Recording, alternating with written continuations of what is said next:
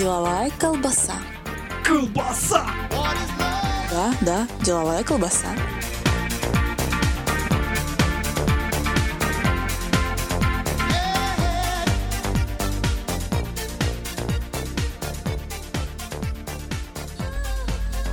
Привет, привет!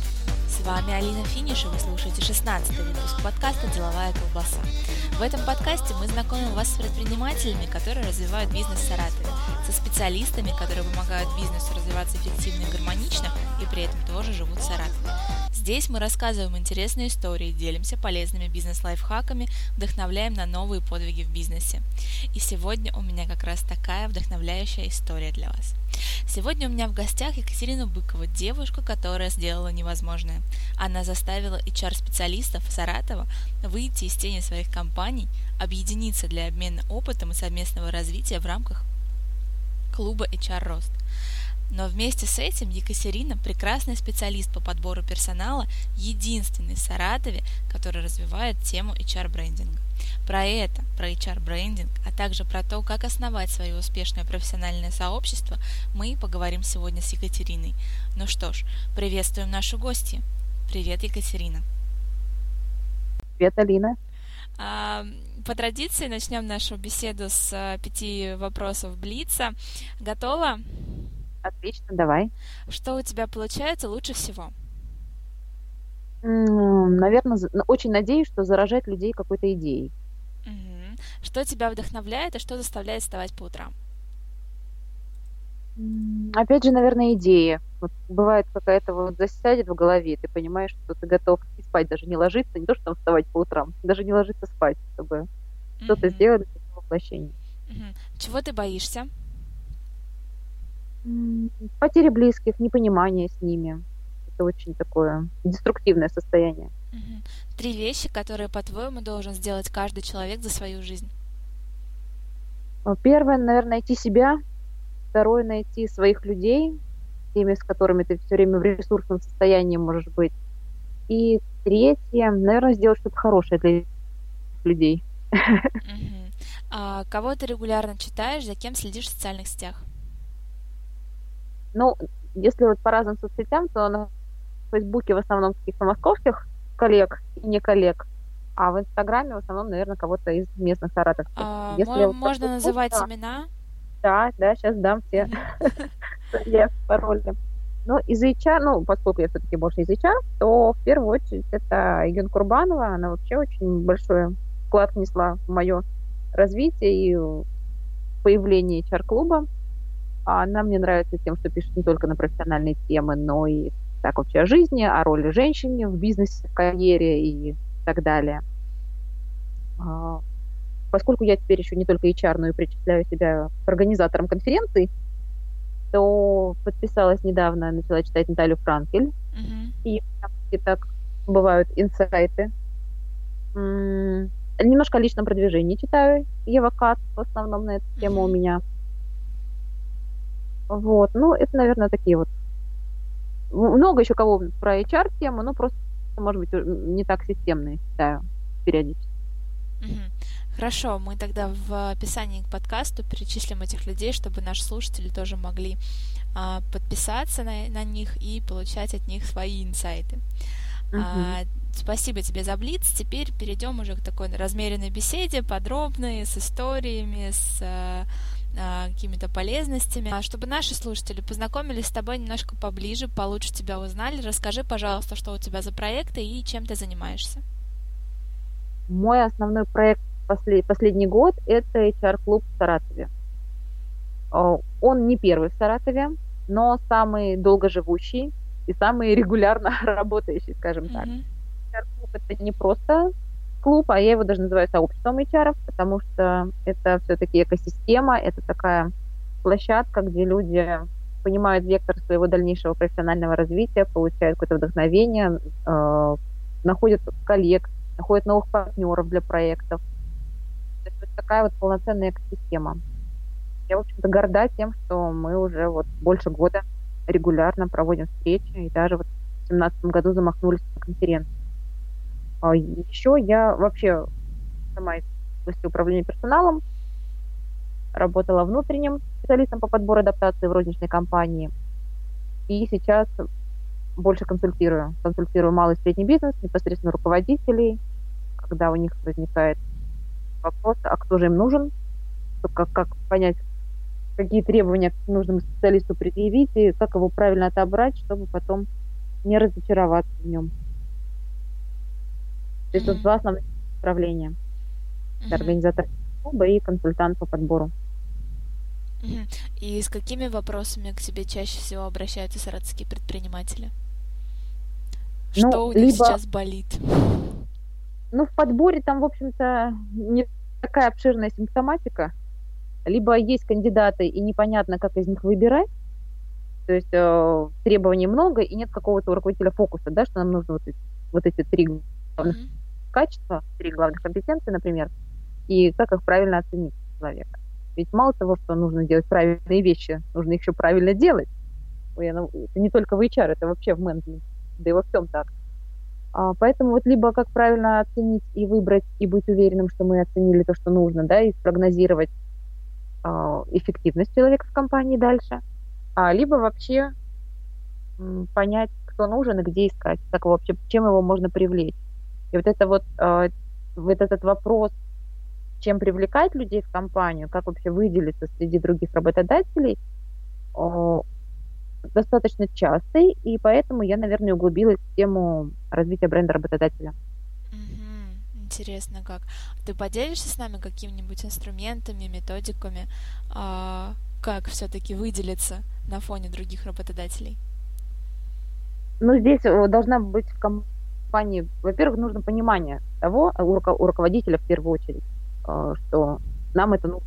Нам нужно что-то делать для того, чтобы а, более выигрышно смотреться на рынке труда. Далее, а, вот 80% успеха в правильном построении бренда работодателя – это такая аналитическая работа.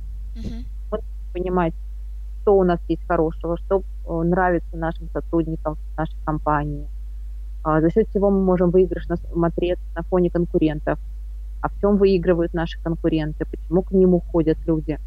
И вот когда все это проанализируем, есть термин EVP – мы находим этот самый EVP, uh-huh. то, тот ключевой посыл, который формирует наше ценностное предложение. То есть это вот вся та совокупность выгод, которые мы можем предложить соискать. И дальше встает вопрос, как это сфокусированно, правильно транслировать вовне, чтобы отвлекались нужные нам релевантные кандидаты. То есть их может быть по количеству меньше, но качество их, откликов, будет выше. Uh-huh. А на каком этапе компании вообще следует задумываться про создание HR-бренда? Есть ли какие-то критерии, когда человек вот оценивает, если там на грубо говоря, три из пяти вопросов он ответил «да», то ему пора задуматься о том, а, как его видят как работодателя. Ну, на самом деле здесь есть три таких типичных ситуации, когда компании чаще всего под, приходят к идее создания бренда работодателя либо вообще очень сложная ситуация э, у них э, конкретно в этой нише с кандидатами, и сложно выполнять э, сроки по подбору, качество, количество по подбору, то есть большая конкуренция. Либо компания масштабируется, и, соответственно, нужно еще больше увеличить темпы закрытия вакансий. И третье, когда нужно прям работать с репутацией, репутация плохая, и ее нужно как-то выправлять. Mm-hmm. Вот это главные запросы, да, первоочередные. А, ну, а еще, в принципе, да нет, и здесь даже не имеет значения масштаб компании. Вот в первую очередь, если высококонкурентная среда, например, IT, да, вот там это вообще must-have такой. Uh-huh. Нужно отстраиваться, это нужно правильно коммуницировать и рассказывать о себе. А в каких сферах еще неплохо было бы задуматься про HR-бренд? Да практически э, здесь нет ограничения, э, что в каких-то сферах это нужнее, в каких-то нет. Вот э, в любой сфере мог, можно столкнуться с этим запросом. Сейчас, ну, понимая, что происходит на рынке труда, э, практически везде вакансии закрываются не так быстро, как хотелось бы, э, не так много талантов. Недавно читала одно интервью HR, и говорит такую фразу, что если раньше была война за таланты, то сейчас просто за адекватных людей. Согласна. Забавно. Вот это подстегивает работодателей а, заниматься брендом работодателя. Если кто-то считает, что это отдельный бюджет, это дополнительные деньги, у нас сейчас такой возможности нет, то на самом деле это не вопрос выделения отдельных денег, это вопрос грамотного перераспределения. Uh-huh. То есть мы что-то можем убрать из затрат на подбор тех текущих, которые есть сейчас. Мы можем э, сэкономить на первоначальном обучении, мы можем выиграть на более быстром и качественном вводе в должности закрытия вакансий. Это здесь не вопрос выделения каких-то прям дополнительных бюджетов. Это все-таки грамотное перераспределение бюджета. Uh-huh. Чтобы этот самый HR-бренд заработал. Ну, давай поговорим, наверное, немножко подробнее про HR-бренд. Ты сказала, что есть какие-то критерии, которые выявляются на основе интервью с сотрудниками. Угу. А, можешь привести какие-нибудь примеры? Ох, вот так вот, что прям сходу, в идеале, знаешь, э, показывать картинки, да, вот, например, про компании, как это они транслируют, а, и комментировать по ходу. Uh-huh. Ну, наверное, самый известный пример – это компания сельскохозяйственного сектора, компания Агротера. То есть, ну, много компаний среди банков, да, занимаются HR-брендом, много розницы. А вот э, в таком сельскохозяйственном секторе таких компаний не так много. И вот компания Агротера, они очень успешно этот кейс решили для себя. И у них прям вот за последние несколько лет очень улучшилось качество подбираемого персонала сфере, где вообще очень... И, как они сами рассказывают, мы даже в вузы приходим, мы не можем из вузов взять потенциально успешных студентов, многие даже не доучатся. Uh-huh. Не видят перспектив. Вот. И они рассказывают о том, что они компания инновационная и, в первую очередь, честная и порядочная, потому что сельское хозяйство, как они сами рассказывают, это та сфера, где очень много воруют. Uh-huh. И вот этот вот фактор, э, когда они во всех коммуникациях рассказывают о том, что мы честные и порядочные, а, сначала вызвало очень сильное сопротивление внутри компании. Все руководители, которые работали на местах, подбирали там тех же там комбайнеров, они говорили, ну вы что, у нас сейчас мы вообще никого не найдем. Здесь не бывает, в принципе, честных тех, кто не ворует. Uh-huh. И через некоторое время они сами удивились, что непонятно откуда, но стали приходить те люди, которые э, другие, вот просто другие. Mm-hmm. Ну, тут как раз мы, наверное, подошли к этому вопросу. То есть, если смотреть на HR-брендинг, как на любой другой брендинг, прежде mm-hmm. чем э, придумывать концепцию, а, изучают начальную точку, откуда мы, собственно, движемся. И вот да, в такой ситуации да, да, опрашиваются да. только сотрудники, изучается мнение, отношения, либо за пределами компании тоже проводятся какие-то исследования. Нет, обязательно мы смотрим, а, я, а, в вопросе у нас участвуют в идеале и наши сотрудники, которые сейчас, и потенциальные будущие сотрудники, и э, бывшие сотрудники. Угу. Помимо этого мы проводим так называемый бенчмаркинг, смотрим, э, что в этом плане есть у конкурентов. И самое интересное вот наблюдение, которое сейчас в последнее время я вижу в подборе, что конкурентом-то на самом деле может быть не обязательно та компания, в которой вы работаете в одной отрасли, а конкурентом являются те компании, которые предлагают такую же вторичную выгоду. Ну, то есть мы можем предлагать да, должность и какую-то зарплату, uh-huh. а можем предлагать в совокупности к этому еще и статус, например. Мы можем предлагать какие-то значимые гарантии, а, можем предлагать успешную карьеру, да, и как бы гарантировать это. HR-бренд это вот про какие-то обещания компании. Вот если ну, эта компания да, успешно выполняет, то, соответственно, люди начинают верить и идут на это обещание. Вот поэтому здесь важно еще провести бенчмаркинг и посмотреть, а, не будем ли мы предлагать то же самое, что и наши конкуренты. А, соответственно, конкуренты могут быть теперь компании из других отраслей, которые предлагают такую же вторичную выгоду. Угу. И сколько таких обещаний может максимум давать uh, HR-бренд? Ну, не более пяти, это порядка там угу. трех-пяти пунктов. Условие в том, что если в компании выделяет для себя несколько целевых аудиторий, да, кого они подбирают, например, угу. те же рабочие, а, менеджеры среднего и высшего звена, то вот это самое а, ценностное предложение, оно для разных категорий персонала будет несколько иначе сформулировано, вот, как бы в разном адаптировано под целевую аудиторию. Мгм. Хорошо, у нас получилось, грубо говоря, там пять а, ценностных предложений. Что мы делаем с ними дальше? Строим коммуникационную стратегию. Нам нужно понимать, э, где мы можем общаться, на каких площадках э, с нашей целевой аудиторией. Соответственно, опять же, ну, сплошной маркетинг. Нам надо построить так, чтобы 7 плюс-минус 2 маркетинговых касаний через разные источники было с нашей целевой аудиторией. То есть сначала мы просто информируем, потом мы уже в них зажигаем искру интереса, да, и потом трансформируем их поведение к тому, чтобы они все-таки пришли к нам работать. Хотелось бы все-таки услышать немножко примеров. Например, можешь взять какое-то ценностное предложение и а, привести примеры, как а, его продвигали на целевую аудиторию компании? Ой, знаешь, вот тут, если бы я знала этот вопрос, я прям подготовилась Ага. бы и развернуто тебе ответила. Вот так сходу нет, не скажу. Мгм. Потому что у большинства а, предпринимателей, которые нас слушают, а, в, отно- в отношении HR какие-то чаще всего а, не очень глубокие знания.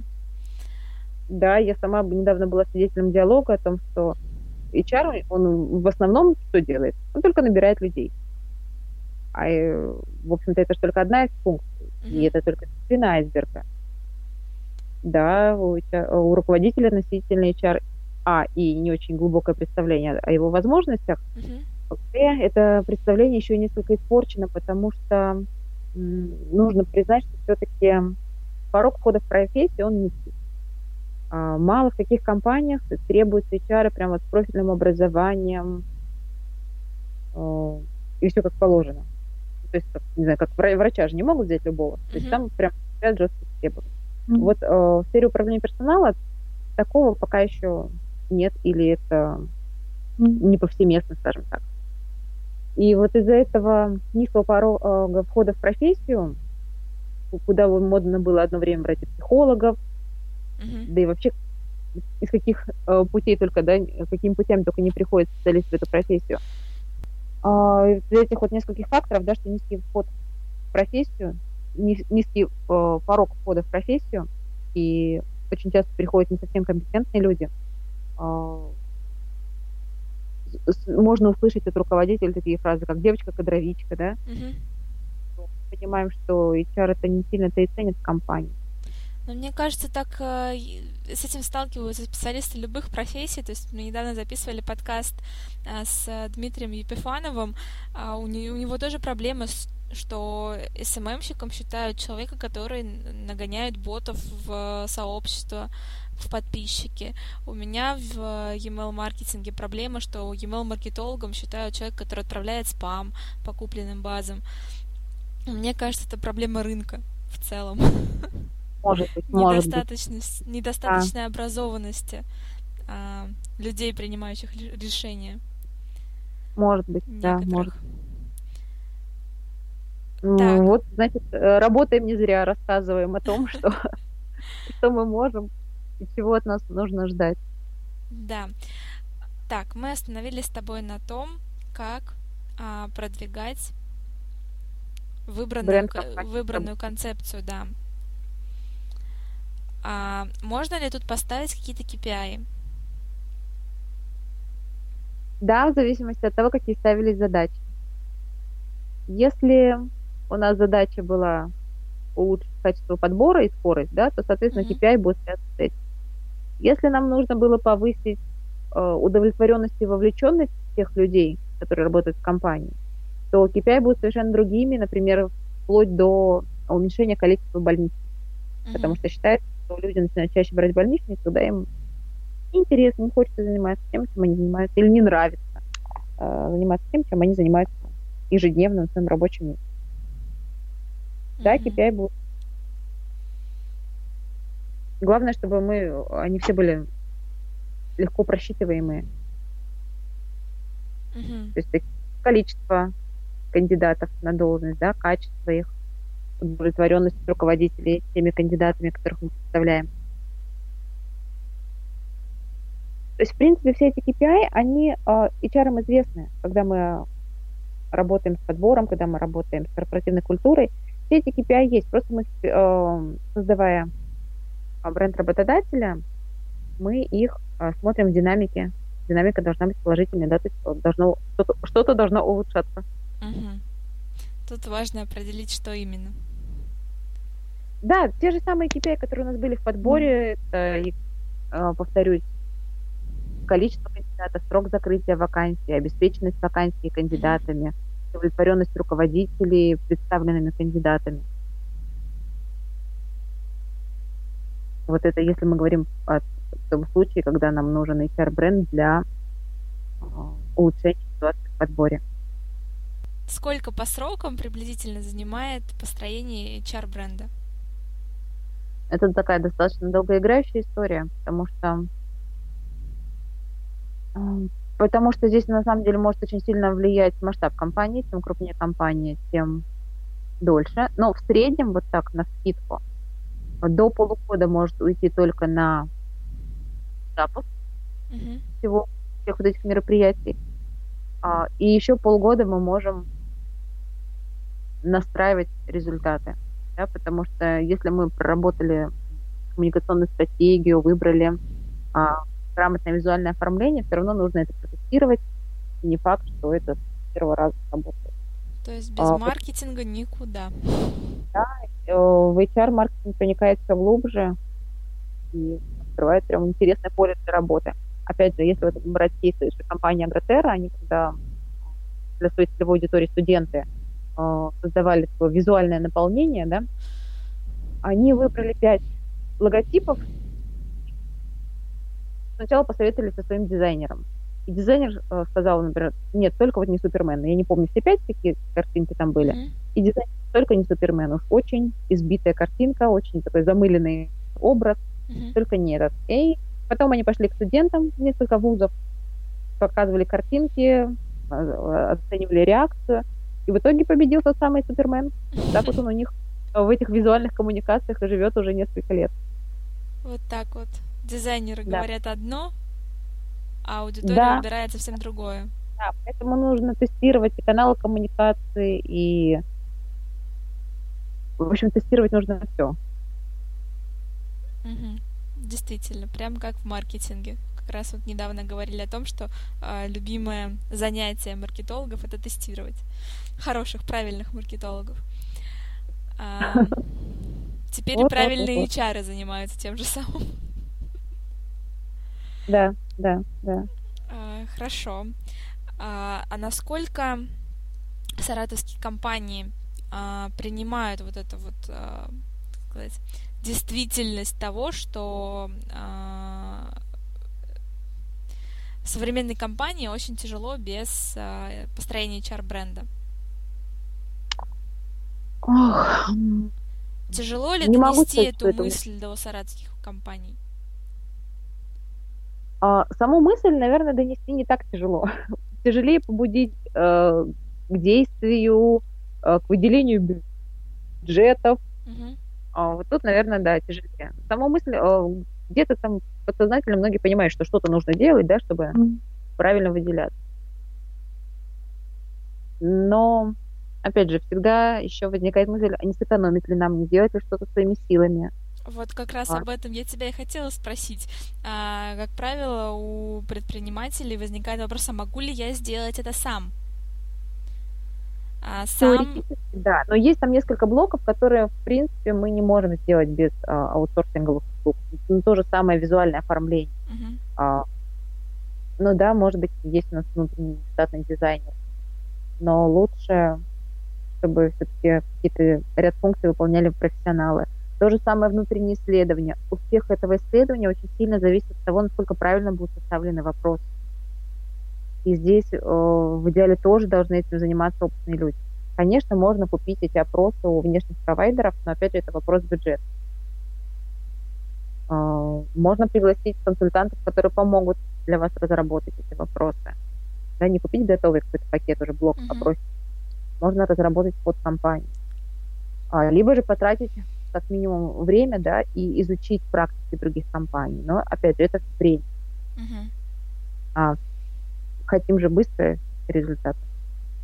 Поэтому нет, э, однозначно к построению HR-бренда нужно а, подходить с мыслью, что это, а, осуществимо собственными силами, но, б, есть часть функций, которые все-таки лучше подстраховаться, особенно если мы хотим сделать быстро, и пригласить кого-то внешне специалиста. Потому что вот особенно опрос. Очень много нюансов, которые можем не предусмотреть. А, самый распространенный вопрос, там, выберите там бенефиты, да, которыми вам наибольше всего хотелось бы пользоваться, uh-huh. да, а, удовлетворенность оценить. Если человек отвечает, что он будет пользоваться тем-то и тем-то, не знаю, ходить в тот же самый фитнес-зал, да, вот, что, что бы вы выбрали, допустим, если у вас такая возможность. И люди начинают отмечать все подряд. И фитнес-зал хотим, и ДМС хотим. А в итоге, когда уже потраченные бюджеты и куплены эти абонементы в фитнес, выясняется, что ходит даже не половина, в лучшем случае процентов 20. Тех, ну, тут иной раз сам себе покупаешь абонемент и ходишь процентов 20 от его срока действия. Что уже говорить о том, когда абонемент покупает компания. Да, поэтому здесь очень, ну, я опять же к тому, что очень важно правильно проводить это исследование.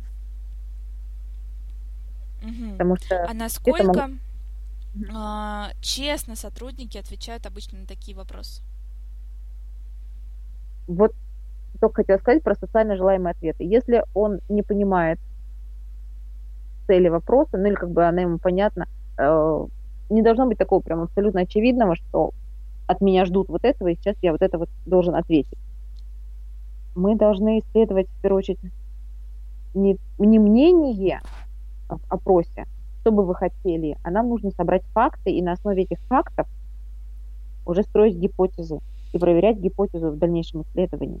Это я mm. сейчас как кандидат социологических наук объясняю. Mm-hmm. То есть, получается, а, собака зарыта в формулировке вопроса. Да, конечно. А как давно ты занимаешься темой HR-брендинга? Ну, вот так, что прям глубоко изучаю года два. Uh-huh. А до этого ты была просто э, специалистом по подбору персонала? Да, и поняла просто, насколько это сильно взаимосвязанные темы, мне в первую очередь стало интересно самой разобраться в алгоритме построения HR-бренда. А, я проходила обучение дистанционное по этой теме, да, потому что мне важно было самой разобраться у практиков в этой теме, да, не просто книжку себе заказать на зоне и почитать. А, есть такой специалист, Татьяна Ананьева, у нее очень крутой опыт в консалтинге, именно в построении HR-бренда. Вот, в общем-то, у нее обучение я и проходила. Угу. А что в твоей работе подтолкнуло тебя к созданию сообщества? Ну, началось с того, что я просто ушла в декрет. И а накануне декрета я уволилась ну, из компании, в работала.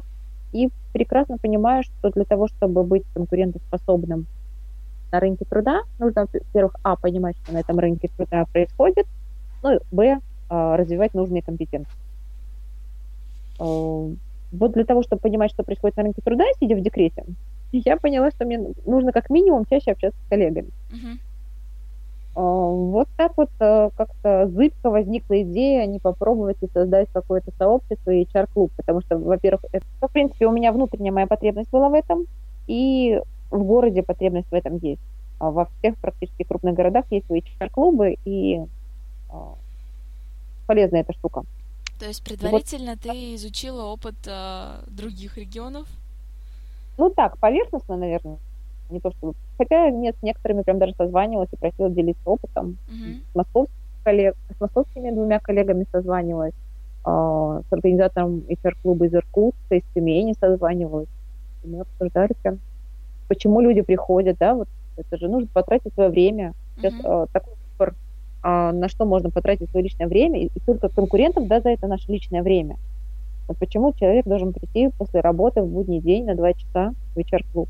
Что он здесь может получить? Вот это вот мне было в первую очередь интересно. Ну и потом уже дальше механика, как это все, как искать спикеров, а нужны ли именно спикеры. Угу. И вот здесь не разделились. Поделишься а, своим опытом на эту тему? А что же такого ты смогла предложить э, участникам клуба HR Рост, что у тебя до сих пор, э, спустя там сколько вы уже больше года, да, вы собираетесь, mm-hmm. и у тебя до сих пор аншлаги? А, ну, если честно, у меня до сих пор нет ощущения, что я нашла вот тот самый э, золотую жилу, что вот я могу им предложить. И у нас примерно первые полгода были каждая встреча в экспериментальном режиме. Я пробовала, а как вот так вот, а что вот mm-hmm. так вот.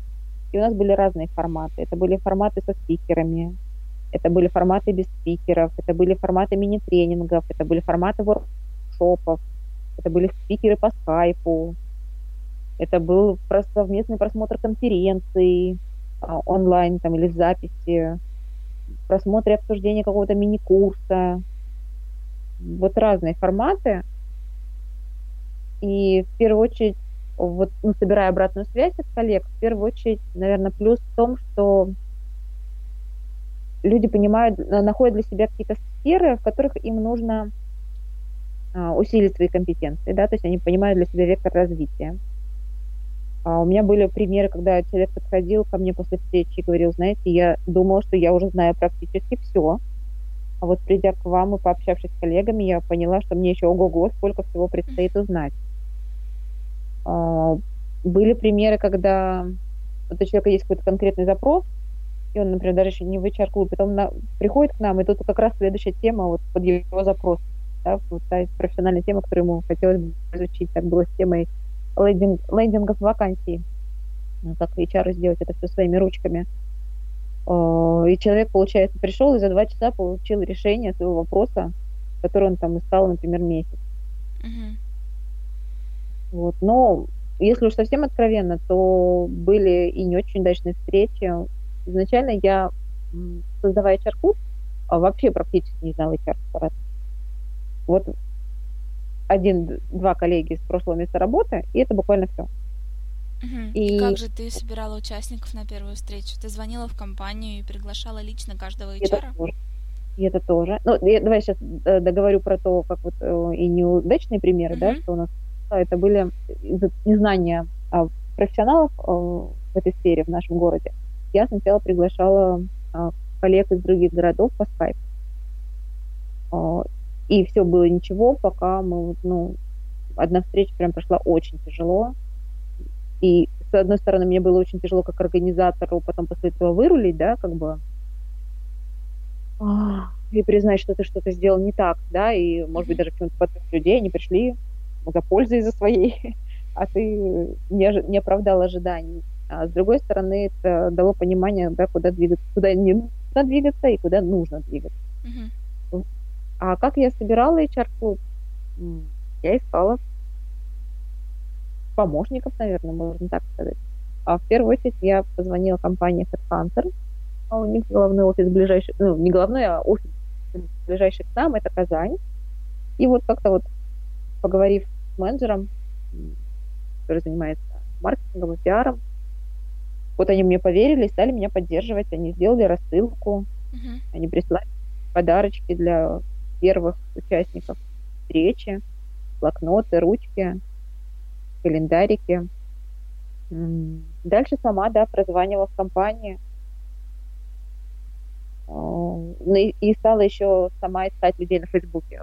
В принципе, я владею искусством подбора да, в социальных сетях.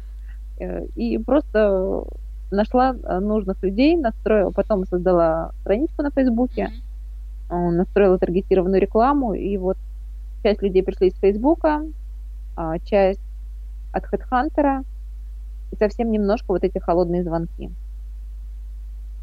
В основном а Facebook социальные сети. А сколько сейчас человек в HR-клубе? Больше ста. Больше ста специалистов. Супер, очень здорово. Да. А... Ну, вот у нас такой есть наш секретный вайбере, там 97 человек, но это не все, потому что просто кого-то нет в вайбере. Угу. И того где-то вот порядка 120 человек. Здорово. Ну, насколько я знаю, это вообще одно из первых профессиональных сообществ в городе, а, у которого довольно-таки насыщенная активная жизнь. А, да, если эта жизнь будет активной и насыщенной, то кому же она будет нужна? Поэтому если ты уж подписался на эту тему, тут нужно быть, да, активным.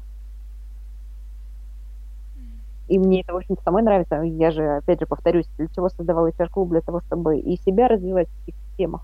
И, в общем-то, все темы, которые мне интересны, они вот и становятся темами встреч. А расскажи, пожалуйста, поподробнее про темы встреч как раз вот. Угу. Очень органично получилось. Как ты подбираешь темы? Есть какие-то опросники, есть какие-то голосовалки за тему следующей встречи, либо к тебе приходят люди, которые в этом разбираются и готовы делиться опытом. Вот оно, наверное, знаешь, что в совокупности. Начиналось с того, что мы голосовали. И то есть мы провели встречу, я говорю, вот я вам предлагаю на выбор, например, 3-4 темы, вы голосуете, и я дальше до следующей встречи ищу спикер.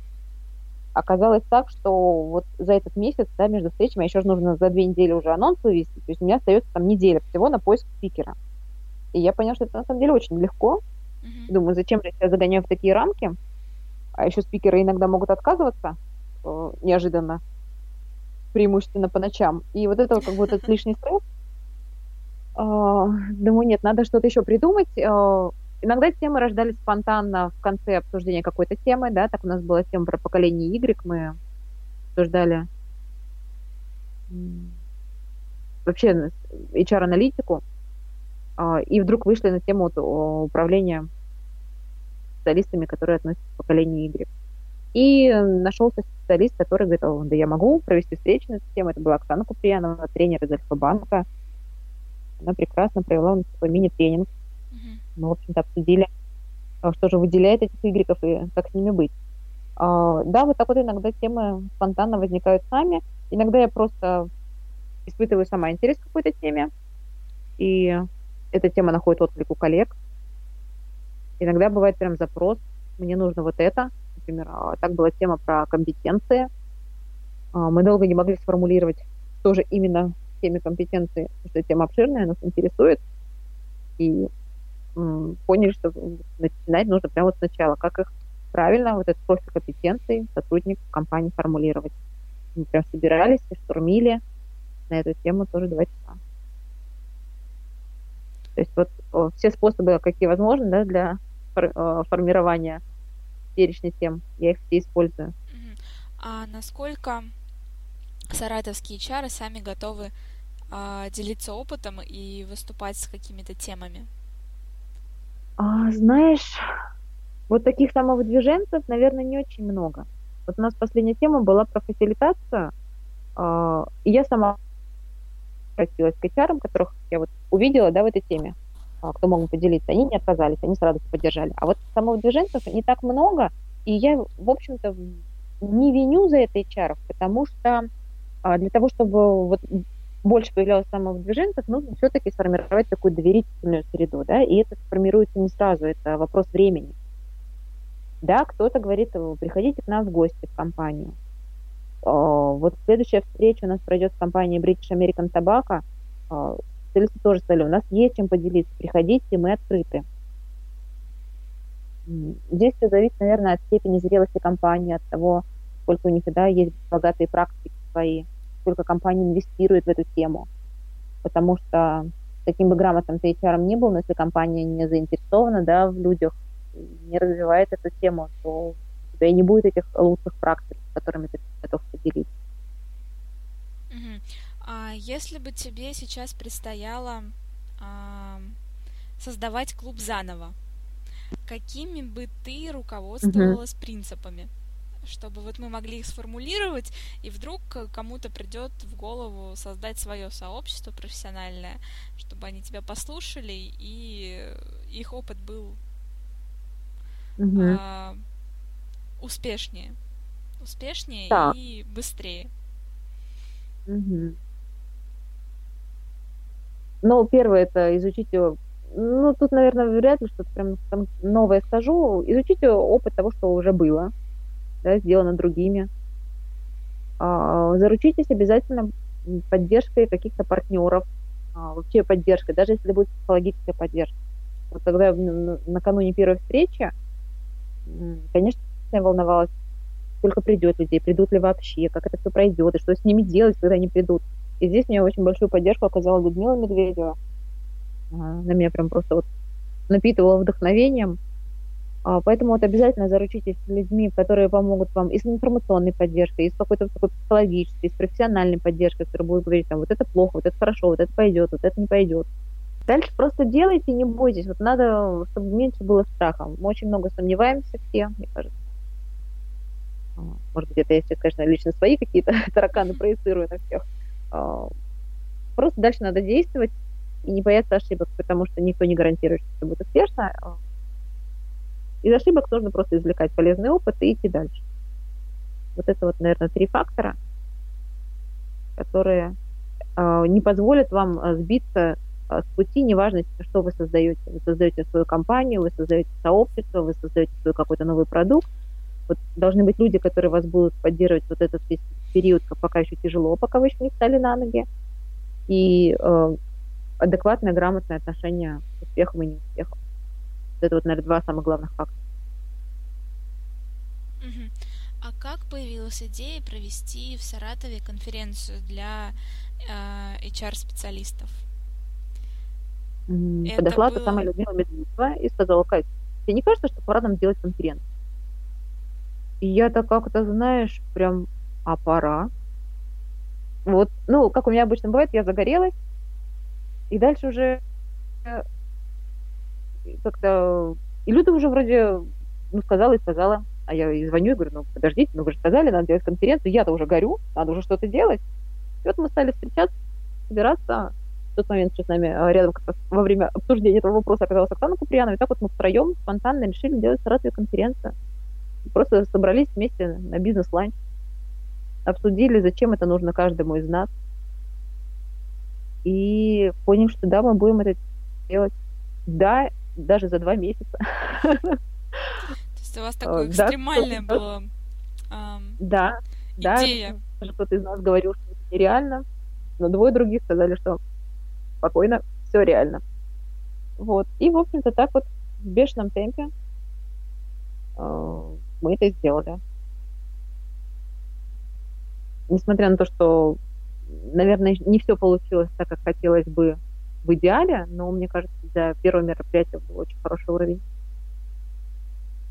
Тут важно даже... провести работу над ошибками, которые потом не повторять. Да, да, да. Я в какой-то мере даже прям горда собой, что я на эту тему подписалась, и я ее все-таки довела до конца. Настолько горда, что готова повторить?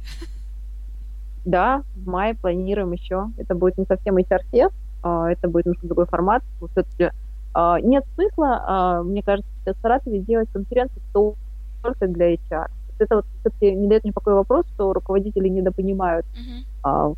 значение а мне все-таки хочется делать конференцию, чтобы это была площадка для диалога HR и руководителей. И вот сейчас э, готовим майское мероприятие. А, да, мы и спикеров ищем, так чтобы было хотя бы один-два руководителя. И наша целевая аудитория это не только HR, но и руководители средних и крупных компаний, которые повседневной рутине дел а, не успевают где-то, может быть, местами доосмыслить, что же еще можно от HR запросить и, как он может быть полезен компании. В связи вот с этой связкой а, руководителя бизнеса и HR. Если предприниматель, который так или иначе как-то сам справляется с а, вопросами подбора персонала в компании, придет на ваши встречи, сможет ли он понять то, о чем вы говорите? Вот, знаешь, у нас уже были такие предприниматели именно из небольших компаний, которые приходили на наши встречи и я хочу сказать, что не всегда практики крупных компаний, они применимы к практикам небольших компаний. Поэтому я вот сейчас и акцентирую внимание, что вот э, когда мы готовим мастер нашу конференцию, все-таки целевая аудитория – это руководители средних и крупных компаний. Для малого бизнеса не все применимо а, из того, что мы будем освещать. А, ну, например, те же самые digital-инструменты, а, подборы и повышение вовлеченности персонала не каждая маленькая компания там будет делать внутренний корпоративный портал, да, например, если компания состоит из 15 человек. Mm-hmm. С другой стороны, если 15 или 20 человек, они все территориально распределенные, тогда это другой вопрос.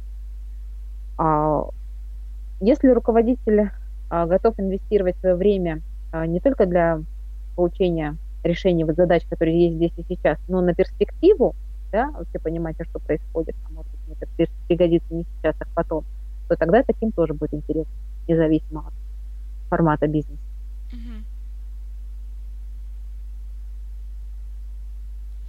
Хорошо. Надеюсь, наши слушатели загорелись э, идеей э, построения HR-бренда своей компании, и, возможно, кто-то из них даже присоединится к вам на собрании клуба или на мероприятии, которое будет в мае.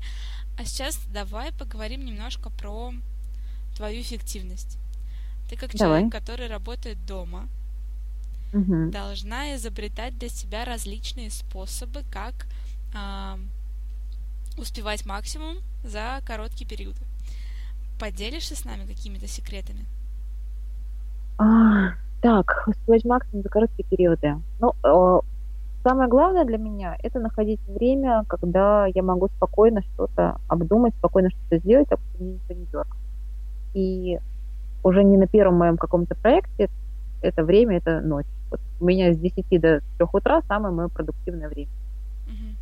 А в течение дня я, получается, решаю все какие-то такие оперативные текущие задачи отправить кому-то сообщение, что-то подтвердить, у кого-то что-то уточнить, спросить.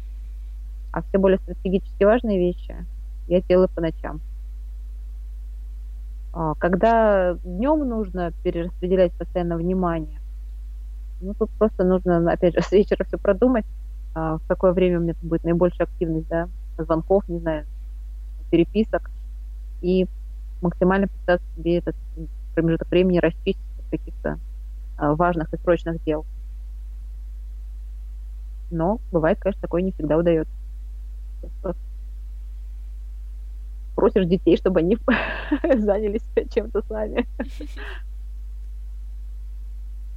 Ну, дети относятся с пониманием. Я им все время рассказываю, что это очень важно, чтобы у мамы было свое дело, которое ей очень нравится. И я хочу, чтобы и они дальше взрослее понимали, что нужно заниматься только тем делом, которое тебе по душе. Если я буду для них при этом примером, это будет прекрасно. Может быть, какие-то приложения, сервисы есть у тебя, которые ты используешь для а, продуктивности? Um, навряд ли я здесь могу делиться какими-то такими лайфхаками. Но сейчас собираюсь освоить Trello. Да, это инструмент uh-huh. Удобного планирования, особенно когда вы работаете в команде, да, при подготовке вот э, майской конференции. У нас три организатора, один из организаторов находится в Москве, и нам нужно оперативно, да, э, между собой общаться, и так, чтобы все задачи были прозрачны для каждого участника процесса. Поэтому вот осваиваю для себя Trello.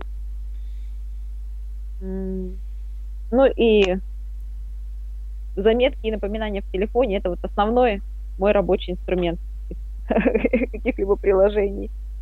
Угу. А, давай поговорим с тобой немножко про книги. А, какие из недавно или давно даже прочитанных книг тебя наиболее вдохновили, и ты можешь а, порекомендовать их нашим слушателям? Это могут быть книги по бизнесу, какая-то деловая литература, какие-то истории, это могут быть какие-то художественные произведения. Тут мы гостей никак не ограничиваем. Угу. А, вот, если честно, все время вопросы про книги почему-то меня ставят так в ступор, я начинаю судорожно вспоминать, о боже, что же я читала. Вообще, современным, ко многим бизнес-книгам у меня такое отношение, что нужно потратить 3, 4, 5, 6, 7 часов на то, чтобы извлечь одну-две нужных мыслей себе, да, и я иногда даже просмотр книг, а, чтение книг э, заменяю на просмотр каких-то тренингов в YouTube для тех случаев, когда мне нужно быстро найти какую-то информацию. Если э, вообще книги я читаю очень медленно, очень, и читаю их обычно две-три параллельно. Читаю, постоянно что-то там черкаю для себя, выписываю, а потом эту мысль еще прокручиваю, прикладываю к себе к различным местам. А, поэтому вот с книгами у меня это очень долго происходит все. Есть несколько книг по корпоративной культуре, которые я вот начала там еще осенью читать, а они у меня там прочитаны только на две трети. Книга у меня такой не не главное прочитать здесь сейчас, да, я их вот накапливаю, накапливаю и уверена, что, ну, просто не то, что уверена, знаю, что вот в нужный момент у меня будет под рукой нужная книга, я там найду этот ответ. Mm-hmm. Мне не стоит задача все здесь сейчас, потому что в голове потом все это удержать, ну, очень сложно. Поэтому это, у меня книга, с книгами такая методическая работа. Я вот выделяю, делаю закладки, mm-hmm. и потом к ним как к справочникам обращаюсь. А в этом случае тебе может помочь сервис, есть такой Smart Reader, а, и там очень много mm. а, книг именно вот в формате конспекта предлагаются. Все основные да, какие-то выдержки Но, без воды. Я пробовала. А, вот, а, вот эта вода, она, понимаешь, все равно, наверное, нужна. Потому что есть идея, да, но мы ее не всегда можем на сто процентов понять, если она выдернута из контекста. Угу. Книга — это последовательно, да, когда нас ведут, наверное, даже какой-то идеи. Поэтому я, про, я знаю про Smart Reader, да, несколько конспектов смотрела. Тогда, да, если тебе нужно а, какую-то выжимку, тогда да. Если что-то для вдохновения или для систематизации знаний, то тогда, наверное, конспекты не подойдут. Все-таки придется прочитать. Хорошо. И финальная наша заключительная часть подкаста – это мы даем напутствие предпринимателям. А, сейчас ты можешь к ним обратиться и сказать что-то важное для них, а, на что им следует обратить внимание, что-то пожелать, может быть. Ой, я вообще предпринимателей очень уважаю. Это, мне кажется, такие смелые люди, и я даже в какой-то мере завидую, наверное, их смелости делать то, что им нравится, а, если говорить о напутствии, то это в первую очередь, если у вас есть какая-то идея, которая вот вас очень драйвит, может быть, она в какой-то мере даже дерзкая, и вы а, опасаетесь, что она будет не, при, не принята окружающими, вот обез... это сто процентов, что именно эту идею нужно воплощать. Вот прям вот не бояться и, и делать. Угу. Ну, думаю, на этой а, воодушевляющей ноте мы с тобой завершим подкаст. А, было очень полезно, а, было интересно. А, желаю тебе успеха с а, реализацией твоего мероприятия в мае. Обязательно Спасибо. на него приду. Надеюсь, что наши слушатели также а, не обойдут вниманием это мероприятие. Да, я не могу сказать, что у нас прям уже открыт анонс, но если кто будет подписан на меня Фейсбуке или в Инстаграме, они его обязательно не пропустят. А потом Ссылка... появится на бизнес-полисе да. обязательно. Обязательно, обязательно, да. Как верный друг и партнер, да. Да. Спасибо тебе большое за информацию, за разговор. Было очень полезно. Спасибо, спасибо. Рада была. Пока-пока. Пока. -пока. Пока.